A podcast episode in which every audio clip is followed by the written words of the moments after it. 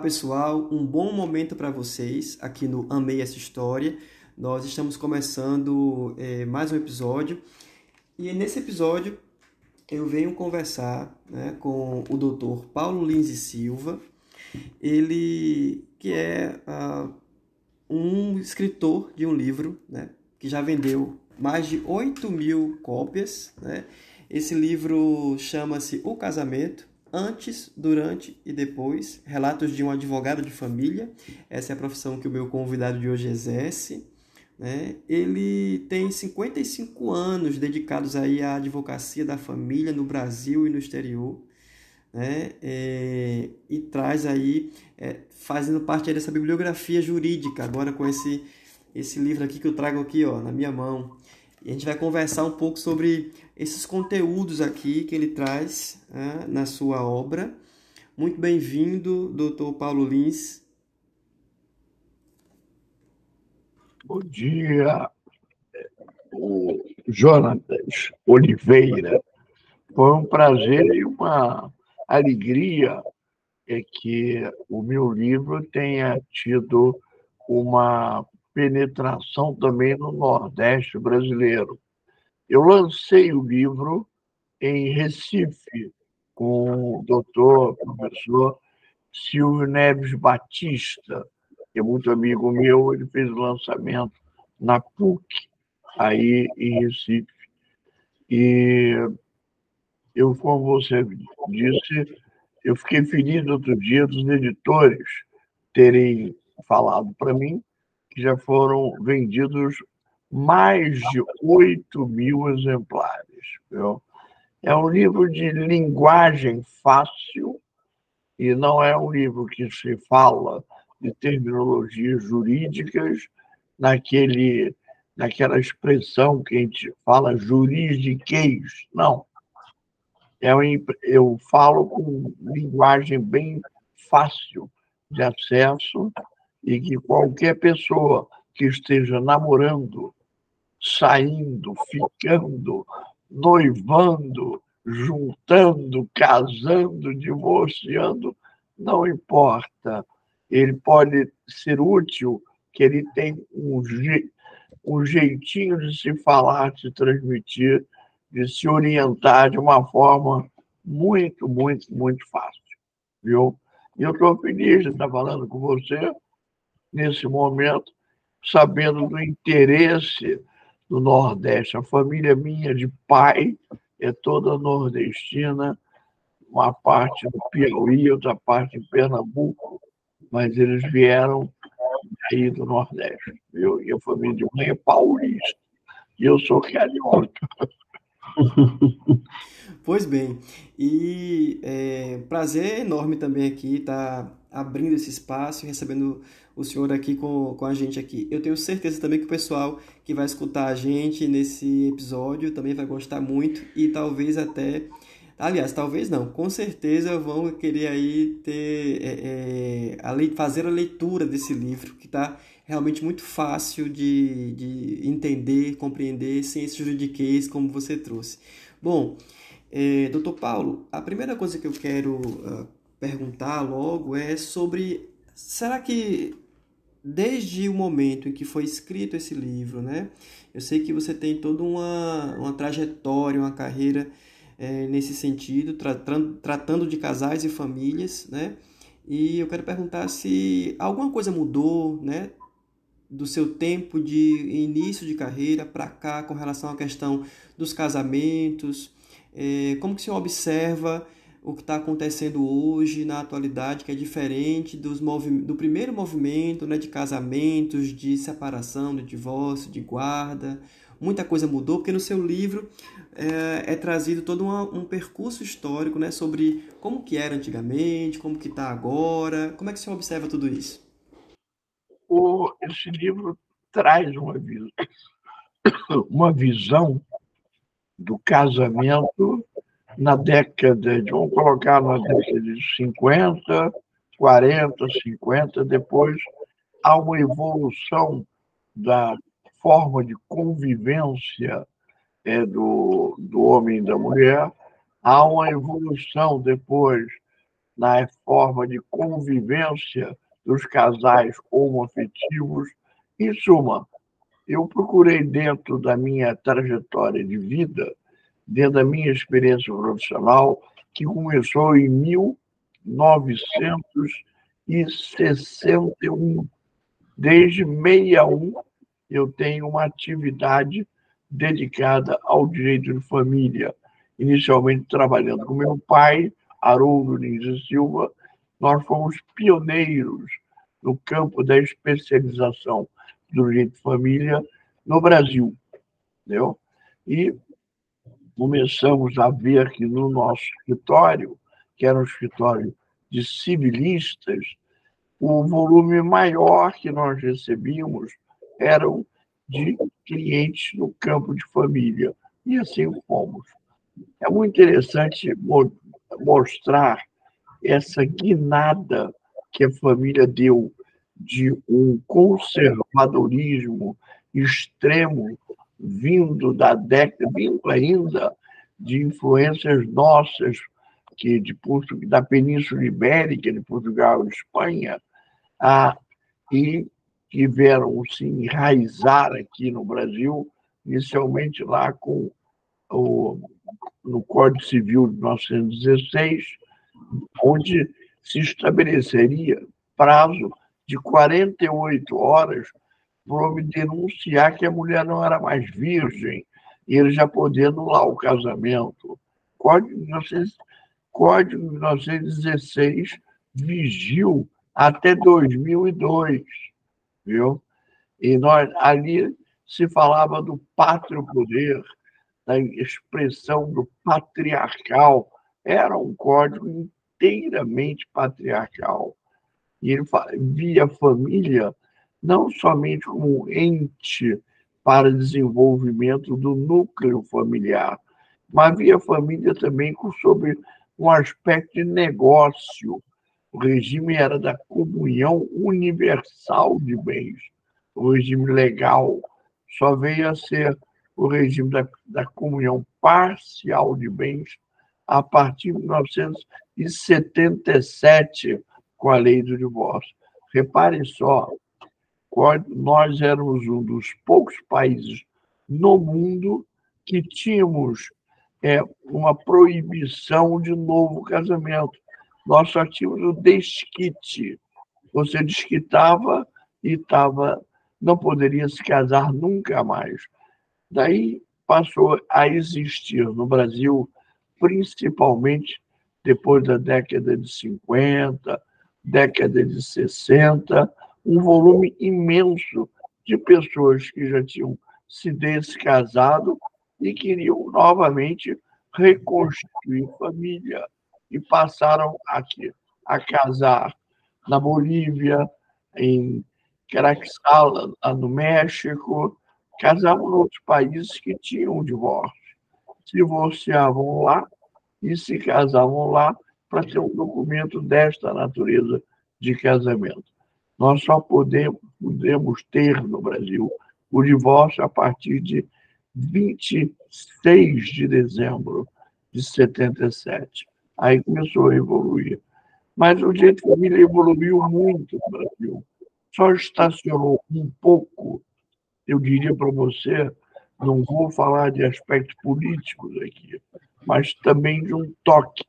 Quando passou, nós passamos a ter um legislativo extremamente conservador, que eu diria, no início da gestão Bolsonaro, onde a Câmara tinha 60% a 70% de parlamentares no Senado e na Câmara é, é, evangélicos, que eram contrários, totalmente contrários a casamentos homoafetivos, eram é, viviam, a, a, fechavam para se, se desenvolver uma forma mais aberta de se criar, de se constituir famílias. Mas vamos ver se agora melhora um pouco, diminui um pouco, mas ainda é muito pesado o volume é, de evangélicos é, no, no Congresso Nacional. Mas, em suma, nós partimos de um conservadorismo até uma liberação.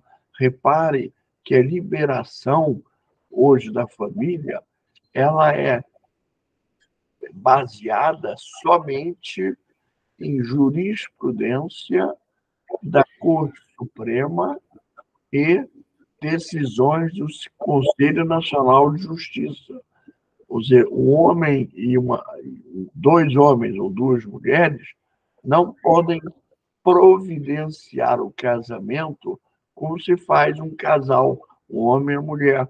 Porque, muito embora a Constituição não discrimine, essa decisão não discriminatória passou a ser é, aceita no nosso meio e passamos a admitir casamentos formais de, casais homoafetivos somente para depois de, de do, do, ano 2010, 2020, por aí. 2010, e nós passamos a ter essa maior abertura.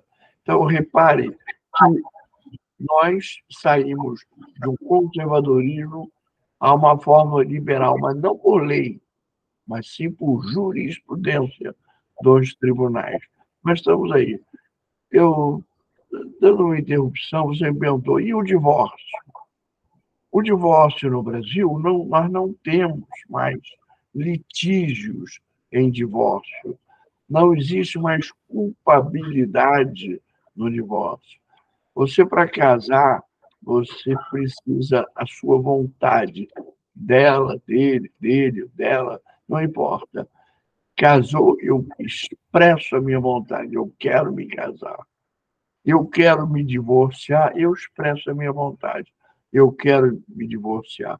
Em suma, para casar, precisa vontade de dois. Para divorciar, basta de um só, não precisa dos dois. E muitos juízes, através da nossa jurisprudência, eles, quando o marido ou mulher ingressa com um pedido de divórcio, onde ele não precisa dizer por que está divorciando, o juiz decreta liminarmente o divórcio. Para quem vai manter um casamento que não existe? Não tem mais amor, não tem mais carinho, não tem mais núcleo familiar. É isso. Isso é muito interessante do ano 2020 para cá, nós abrimos tudo. Abrimos a possibilidade de se divorciar sem motivo. Então, hoje você tem genericamente o pedido. Você não pode, não precisa mais entrar em juízo, dizer: minha mulher me traiu, meu marido arrumou outra, ele me bateu, ele fez isso. Não há mais precisa mais motivo para o decreto de divórcio. Você basta dizer não quero. O não querer seu é uma vontade sua. Isso justifica o juiz decretar o seu divórcio. Tá? Essa questão da instituição que a gente é, sempre está é, discutindo e sempre está em pauta em várias, né, na mídia, na rede social, enfim, da instituição família, como algumas pessoas falam sobre é, esse lugar, como você colocou logo, logo no início da sua fala, sobre o, o Estado anteriormente entender como um negócio, né, o casamento. É, o que, que, tem a ver essa instituição família com o casamento? É uma coisa ainda é base da outra ou a gente pode é, fazer um desmembramento disso? o casamento é o ato jurídico de constituição da família. Entendeu? A família é constituída pelo casamento e pela união estável. São, no Brasil, nós temos dois tipos de constituição da família. Inclusive, os dois tipos são regulamentados pelo mesmo artigo da Constituição Federal, o artigo 226. Ele que diz a família é constituída pelo casamento e pela união estável de homem e de mulher. Depois de isso é a Constituição de 88. Depois da Constituição é que como o homem é igual perante a lei à mulher, abriu no Supremo Tribunal Federal a possibilidade não discriminatória. Então, não, não importa se é homem, mulher, mulher, dois homens, duas mulheres, não importa. Se pode constituir uma família desde que haja o afeto, a vontade, o interesse das partes na constituição daquele ato jurídico, pelo casamento ou pela união estável. Uhum. E mesmo com essa facilidade que foi apresentada aqui com relação à questão do divórcio, de apenas dizer que quer, a gente ainda percebe que existem muitas pessoas que enfrentam inúmeras dificuldades no momento de fazer isso dar certo, né? Essa separação. Isso porque é, na, pela lei, né, a gente pode dizer, ah, eu quero e está tudo resolvido, mas na prática eh, da, da convivência daquelas pessoas que estão ali naquele casamento, muitas vezes tem um ciúme que impera, tem uma violência, uma ameaça que impera. Existem eh, dispositivos legais para que possa dirimir isso? Você quer se divorciar, você fundamenta a ação dizendo, expressando a sua vontade em juízo, dizendo, eu quero me divorciar. O juiz não vai perguntar por que o senhor quer se divorciar. Ele não pergunta mais isso. É a vontade da parte não querer manter o casamento. E o juiz manda ouvir alguns, manda ouvir a parte contrária, a mulher, o, marido, e decreta o divórcio. Muitos nem, nem ouvem as partes. Decreta o divórcio e depois manda a parte se manifestar. Mas essa segunda opção ainda é minoritária no Brasil. Quero divorciar, pede o divórcio, decreta o divórcio. É rápido. O Brasil dos países de maior rapidez nesse aspecto na decisão de divórcio.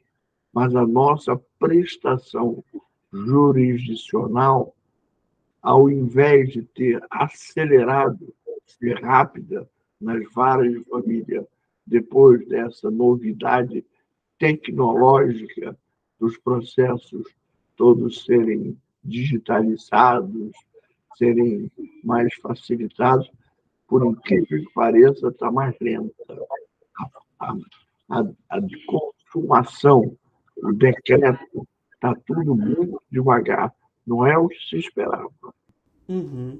No seu livro, há o, o movimento de explicar, inclusive, é, não somente o fim do relacionamento, quando ele é, chega ao seu final com o divórcio, mas também todo o, o, um caminho, a trajetória daquele casal que começa a se conhecer, começa a namorar, e tem uma parte dele que é trazido isso como, como é importante desde o namoro conversar sobre questões legais. Né? E eu gostaria que o senhor falasse um pouco sobre isso. Sobre o que que é muito interessante sua pergunta.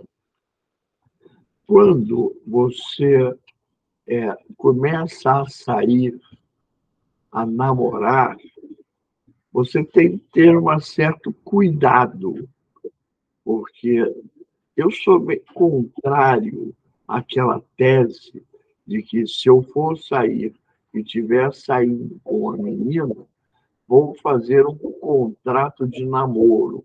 Eu entendo que não existe contrato de namoro.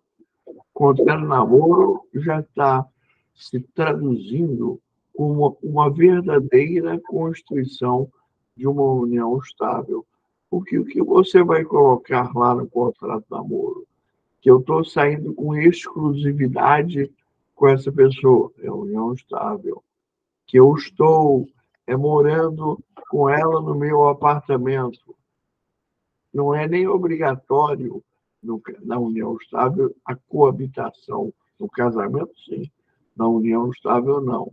Então, mas eu tô, ela está morando comigo, ou então eu passo fim de semana com ela na minha casa, é, eu na casa dela, nós ficamos variando, mas a publicidade, eu estou exteriorizando para o meu nível social, o meu mundo social, que ela é a minha namorada, que ele é o meu namorado. Mas então, se eu exteriorizei uma exclusividade, existe a fidelidade, existe uma base de uma construção de uma família. Se eu estabeleci que eu passei a morar junto naquele endereço, eu estou coabitando. Se eu estou publicamente saindo com ele ou com ela, eu estou dando publicidade a uma relação afetiva. Consequentemente, eu estou o quê? Caracterizando uma união estável.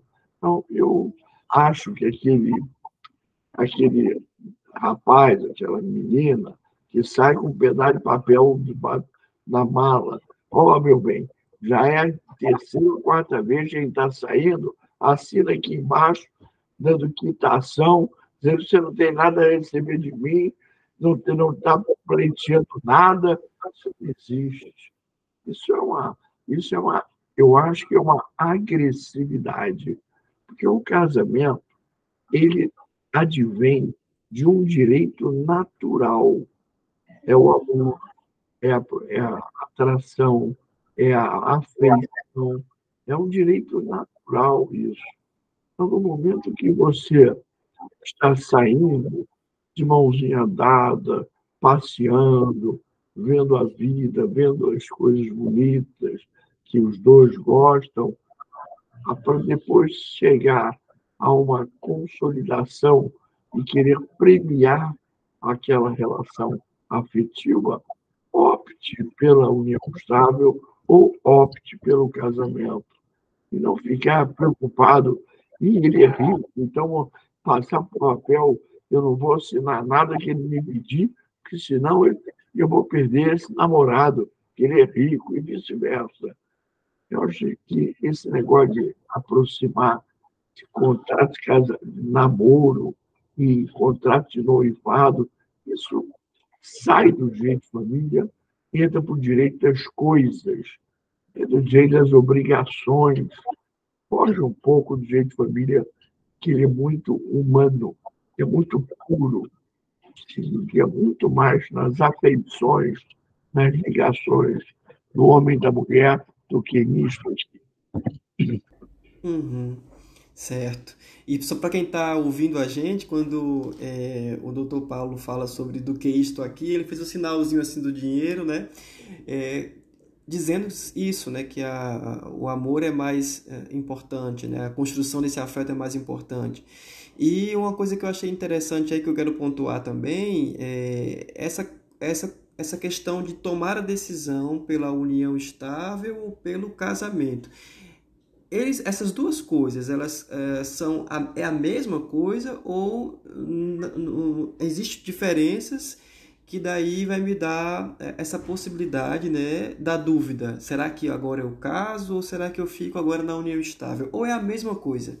É muito importante explicar isso para quem está nos ouvindo. Ambos, a união estável, ela pode ser formal e pode ser informal. O casamento ele é sempre formal. A união estável informal, ela a pessoa começa a sair, a namorar, a ficar, a viajar junto, tal, mas não passou papel nada, ela é informal. No momento que tiver uma durabilidade já está alongando esse convívio, instintivamente eles vão começar a gerar uma fidelidade, um amor mais próximo, é, um relacionamento íntimo deles, tudo.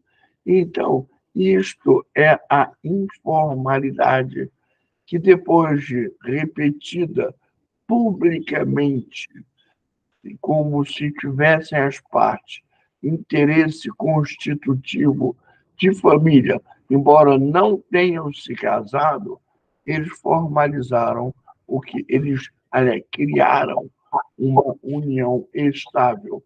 Em Portugal, a união estável se chama união de facto, é união de fato, ou seja, porque era um fato, ela é espontânea, ela não foi formalizada. No Brasil, nós criamos na Constituição a expressão união estável, quer dizer, é uma relação de duas pessoas estabilizada. Tanto como falei anteriormente, o casamento quanto a união estável formal ou informal, elas são regulamentadas pelo mesmo artigo da Constituição Federal, ou seja, o artigo 226. Fala tudo, é muito fácil. Pega-se a Constituição, abre-se no artigo 226. Está tudo traduzido claramente ali, o que, que é a família e o que, que é a união estável. Tá? É essa a posição. Uma é mais liberal, a união estável. A outra uhum. é mais formal, mas ambas são identicamente admitidas pela Constituição e pelo Código Civil brasileiro e protegidas por essas duas legislações. Uhum. Ótimo. E essa questão de trazer a união estável, né, a união estável uh, e casamento, ou seja, formal, informal, aí vem a separação como também algo que só precisa dizer quero e separa. Isso tudo, é, em algum momento, pode parecer muito fluido, muito rápido, essa coisa de ah, estamos a, namorando há uh, três anos, cada um está no seu apartamento e as pessoas já estão compreendendo a gente como um casal e união estável. Né? Uh, nós queremos então nos separar, então eu só vou dizer que quero e separa e ponto. Parece uma coisa muito fluida, parece uma coisa muito fácil, a gente dizendo assim, mas na prática é assim mesmo ou se tem visto uh, dificuldade nessas, nessas concepções na prática? Peraí, você me falou em seis anos que a gente vive junto, que a gente sai junto, e todo mundo sabe que a gente namora há seis anos. Então agora vou romper a minha relação com ela, eu quero comprar um apartamento, quero comprar um carro, quero fazer um negócio tal. Eu acho que aí esse, essa união estável dos dois, o afeto passa longe longe. O importante na união estável é o amor, é o afeto. Só diferencia do casamento e da união estável formal porque não passaram por papel, não teve um juiz é, nomeando marido, mulher, só houve essa alteração, viu? Então é melhor que se acabe quando eles resolveram, ah, não, então agora eu vou ficar independente.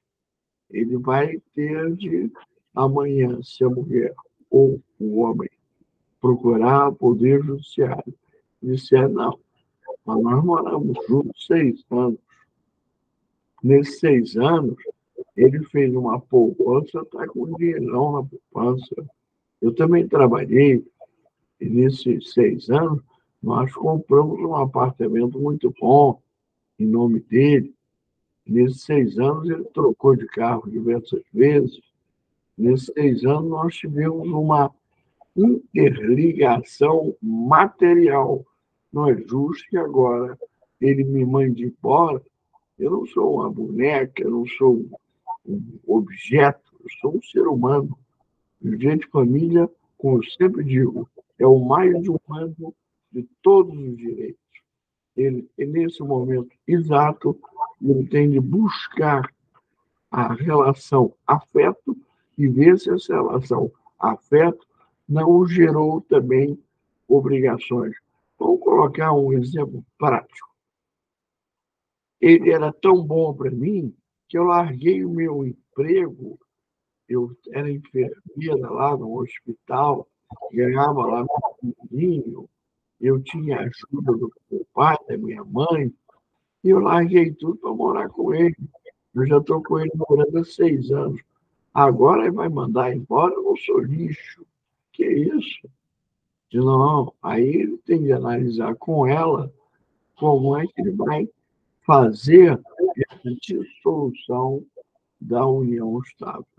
Eu, cara, passou a namorar muito tempo, passou a exteriorizar muito tempo uma relação afetiva, está formando uma união estável. Não é sair hoje, sair amanhã, já estou em união estável, não.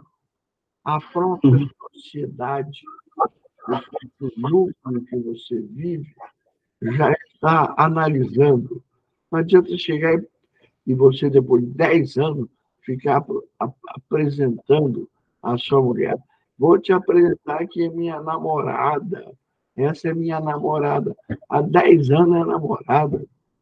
Vai, vai, vai lembrar um caso que foi muito interessante, numa cidade mineira, é, não foi Uberaba, não, aqui perto de fora, um famoso noivo há 50 anos. Viu?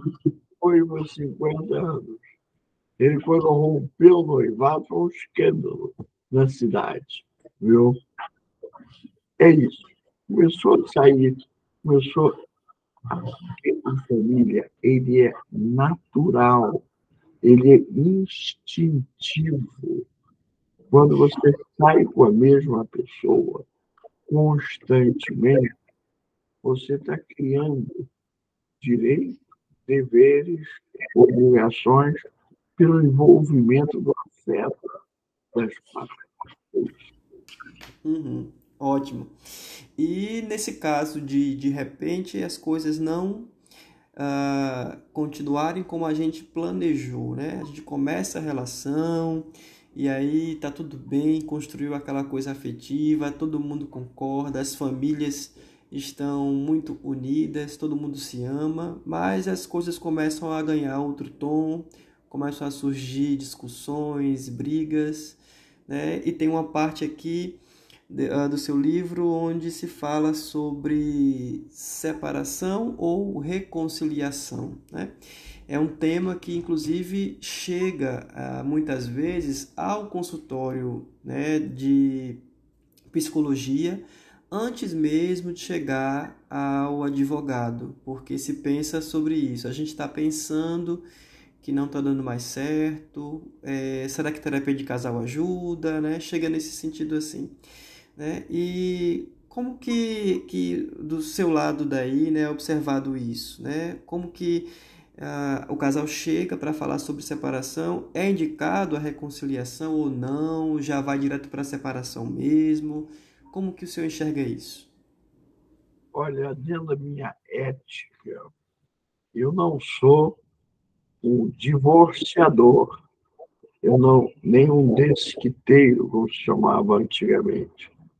Não é porque vai, vem o meu escritório e eu recebo uma consulta para atender uma pessoa, um casal, por uma porta, já sai divorciado, não.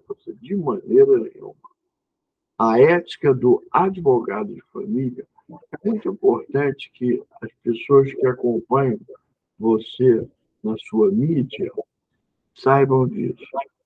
O advogado é parecido um pouco com um médico.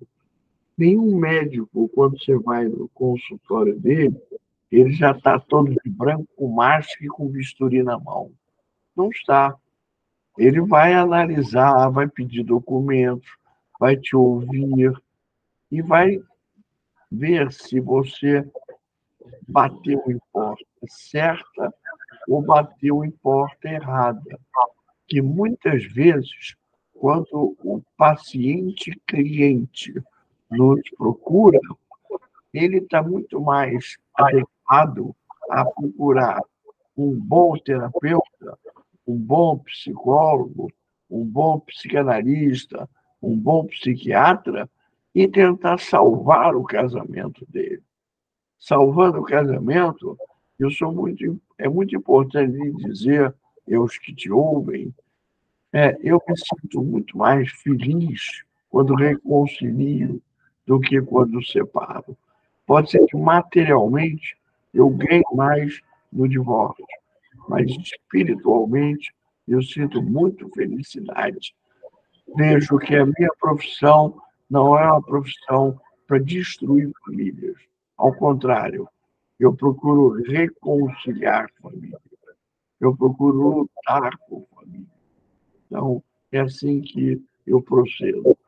Por isso que hoje nós temos a especialização. Nunca procurem um advogado generalista. Não, eu faço de tudo. Eu faço justiça do trabalho, sou criminalista, eu despejo, ação possessória, eu faço divórcio, faço tudo. Olha, no final não faz é nada. Procure logo depois que você se formar aquilo que você mais gosta de fazer, dentro do que o direito lhe abre opções, e tente fazer com que você se adapte àquilo, se adapte àquilo, a que você passe a, a ter vontade de estudar aquela especialidade de direito. E o direito de família ele é muito importante. Você constitui como eu falo no meu livro aqui, ó, o casamento antes, namoro, ficar, noivar, conviver. O casamento durante, união estável formal, casamento, e o casamento depois. O pós-divórcio até a morte. Que o casamento e a união estável, se você formaliza, você vai ficar até a morte, até terminar. O testamento é muito importante também dentro do núcleo familiar, que o testamento lhe dá o que, que você gostaria de dispor do que é seu em termos materiais. O jeito de família é muito bonito, tem essas nuances todas que você já me perguntou aí. Muito bom. Muito bom. É, logo no início, o senhor falou sobre ter começado na sua profissão, na sua carreira, a partir é, do engajamento anterior que foi do seu pai, né? Mas isso é uma coisa que sempre bateu forte no seu coração, essa questão do direito de família, ser advogado de família, ou é, havia também ali uma, uma indecisão? Eu vou te contar uma coisa para você interessante a minha família, nós temos isto. O que, que é isso? Perguntam. Isso V de Vitória? Isso que, que é? Dois anos? É que é 20 anos? Não. Dois séculos. Nós temos dois séculos de tradição no direito. Meu avô foi juiz, bisavô, tá? Meu, é, meus tios, eu tive tio ministro do Supremo, tio juiz, tio advogado, eu tive primos que foram desembargadores, foram é, ministros e conselheiros lá do Conselho Nacional de Justiça. Então, a minha família sempre teve todo mundo vivendo dentro do direito. Eu já tenho filho, advogado. Então, essa é a, o meu relacionamento, a minha intimidade com o direito e optei pelo direito de família muito jovem. Eu tinha 17 anos quando comecei a trabalhar com estagiário no escritório do meu pai. E fui desenvolvido, desenvolvendo. Fui professor de duas faculdades privadas no Rio de Janeiro, fui fazer cursos no exterior de atualização no campo de família, na França, na Suíça, na Bélgica. Sempre busquei aquilo que eu amava, aquilo que eu adorava. Então, e assim foi. Então, quando vocês querem fazer uma, dentro da sua profissão que você escolheu, bem feito, estude. Não abandone os livros.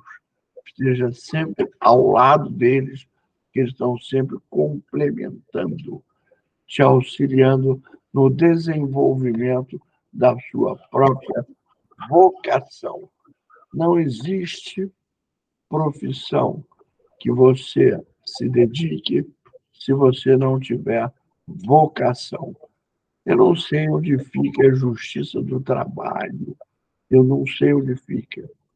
Eu não sei onde fica, mal sei onde fica é, outros locais de outras especializações. O direito civil, Tribunal de Justiça, onde se as varas de família, eu posso fechar os olhos, sou capaz de chegar lá, viu? Uhum, muito bom. É, isso fica até, inclusive, como uma motivadora aí para quem está ouvindo a gente, né, e que está nessa, nessa área tentando se encontrar, né? É, achei muito, muito, muito positivo isso, até para mim, enquanto psicólogo, uma frase que foi dita agora, que é não abandone os livros, e é isso mesmo, eu, eu sou um leitor ávido, gosto muito de leitura, não à toa estou aqui conversando com alguém que escreveu um livro que veio parar na minha, nas minhas mãos, né? É, para a gente poder caminhar para um, um, um final, né, assim, agradecer demais o que foi falado até aqui, mas eu gostaria ainda de ouvi-lo uh, falar para as pessoas que estão começando agora relacionamentos, né? Que tipo de orientação ou conselho, não sei qual seria a, a palavra mais adequada para esse momento, mas que tipo de orientação uh, o doutor Paulo Lins poderia deixar para aqueles casais que estão começando, que estão pensando em trilhar esse caminho, que querem ir para um casamento, querem é, oficializar isso? É amor. A palavra mais importante é afeição. Amor. Comecem a, a ver. Ninguém nasceu perfeito se as imperfeições dele ou dela são superáveis, para que vocês possam continuar esse namoro, depois continuar essa convivência, esse noivado, até chegar ao casamento. Se vocês perguntarem para mim o que, que é melhor, casar ou fazer união estável, se puder casar, melhor, mas não fique preso não, eu não vou me casar. Você está vivendo, você está convivendo, você está criando um, um instituto jurídico que é igualzinho ao casamento que é a união estável. Viu? O namoro prolongado é uma união estável. Viu? Então, procurem buscar, procurem dialogar, procurem ver o que ele gosta, procure ver o que ela gosta, procure conversar. O diálogo é, um grande, é uma grande fonte de alimentação e conservação de uma família. Essa é orientação que eu dou aos jovens que amam a vida e amam os seus semelhantes. Muito bem. Uh, Doutor Paulo, muito obrigado mesmo pela sua presença até aqui. Né? É, a gente pode encontrar o Doutor Paulo no Instagram né? com muita facilidade. Ele está num perfil chamado Paulo Lins e Silva Advogados. Né? E lá vocês podem encontrar a localização do escritório, marcar atendimento com ele, tem contato também. Né? É, esse livro, como ele falou agora no início da nossa conversa, ele está já tentando aí, né, produzir mais exemplares para poder é, começar novamente essa, essa distribuição. Até aqui, eu volto a dizer, é um livro que já vendeu mais de 8 mil exemplares, então uh, muito fácil a leitura. Nesse livro a gente vai encontrar, uh, dentre os capítulos, como ele fala sobre o namoro, essa iniciação, o casamento, as preocupações dentro do relacionamento, né? O fim desse casamento para não ser uma coisa tão beligerante e se tornar algo é, que possa finalizar sem destruir as partes, isso que é o mais importante. É, fora esse conselho que ele acabou de nos dar aqui, né, para quem está iniciando uma relação, quem está pensando em oficializar. Então é isso, eu agradeço demais a presença do Dr. Paulo Lins aqui.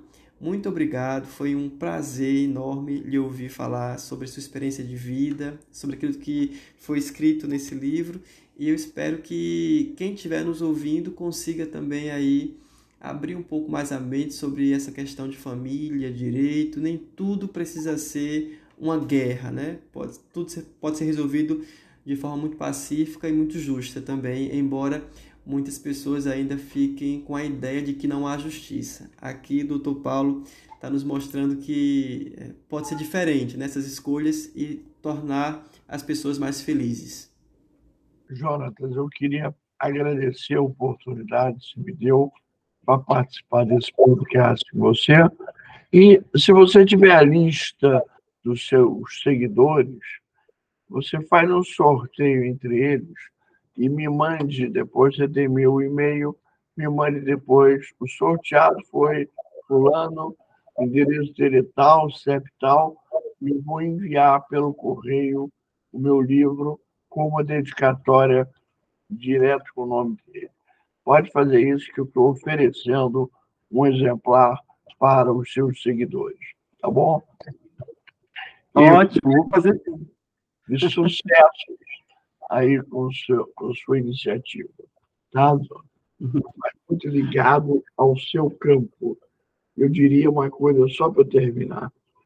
Eu criei a expressão juristerapeuta, nada mais é do que exercício do advogado de família. Uhum, ótimo. Muito bem. Pois então, ó, já está aí, né, dito pelo próprio Dr. Paulo Lins que a, a pessoa que está nos escutando poderá concorrer aí a um livro desse aqui, um exemplar desse. E eu vou colocar assim lá no Instagram para o pessoal ficar sabendo. Vou marcar esse dia do sorteio e a gente pode fazer isso até juntos aí para o pessoal ver quem ganhou e tudo e chegar esse endereço nas suas mãos, tá bom? Muito obrigado e foi um, foi um prazer lhe ouvir. Um abraço a você, sucesso na sua iniciativa. Tchau. É isso, o Amei Essa História fica por aqui e eu agradeço a você que pôde ouvir esse episódio até esse momento. Te vejo no próximo episódio. Até lá. Tchau, tchau.